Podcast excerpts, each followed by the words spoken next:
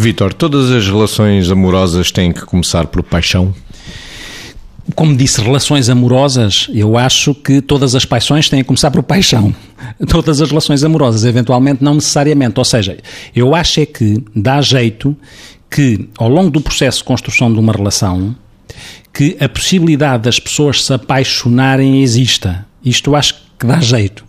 Agora, quando estamos a falar de paixão, daquela paixão hormonal, daquela paixão adolescente, algumas começam assim, porque as pessoas cruzam-se dessa maneira e faz-se ali um clique e ninguém sabe de onde é que vem, e aquele clique é uh, o, o, catalisador daquela ligação, que depois só é válida se as pessoas conseguem construir em cima daquele vibe apaixonado, se conseguem construir uma coisa sólida e com consistência, e que implica o conhecimento que cada um vai tendo do outro, porque quando há paixão ainda não há sequer conhecimento do outro.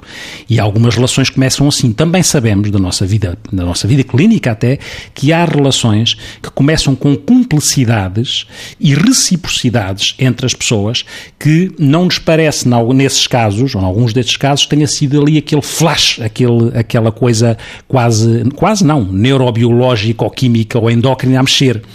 Mas também sabemos, eu acho que há para todos os gostos, atenção, nós não devemos ficar aqui reféns de estereótipos e de padrões, porque há pessoas que se apaixonam no meio do, de um processo. Há pessoas que se apaixonam primeiro e há pessoas que constroem, às vezes, cumplicidades onde parece que pode faltar alguma paixão. Eu acho que dá jeito haver sempre a possibilidade das pessoas se apaixonarem. De se apaixonarem, mesmo que seja ao longo do processo, de se encantarem, de se deslumbrarem, de se encantarem. E, como tal, acho que há vários cenários na forma como pode começar uma relação. E a paixão não é a única determinante? Não, e sobretudo eu acho que depende, para já, eu, depende muito do tempo de vida em que as pessoas se encontram. Eu acho que nos apaixonamos de maneiras diferentes aos 15, aos 20, aos 30, aos 40. Apaixonamos claramente de maneiras diferentes. E aos 80? E aos 80, creio que sim.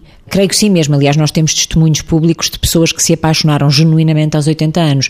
Agora, provavelmente não experimentaram borboletas na barriga na aproximação à presença ou outras coisas quaisquer. Experimentaram, porventura, outro tipo de emoções que poderiam descrever de maneiras completamente diferentes. Portanto, eu acho que isto depende imenso dos tempos de vida em que as pessoas se encontram. Também temos histórias e testemunhos, e, e sabemos disso, que há imensas pessoas que uh, passam da amizade para o amor sem nunca necessariamente terem passado pela paixão exaltada mas não é por isso que são menos apaixonados na continuidade da vida.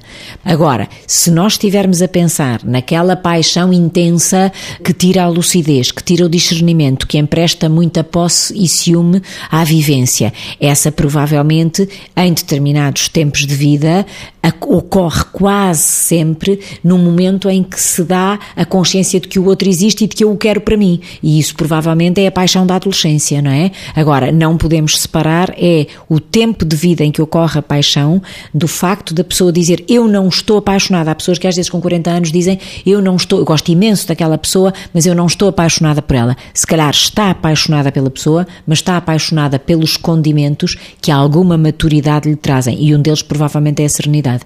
Há paixões que não deixam de ser paixões, mas são serenas.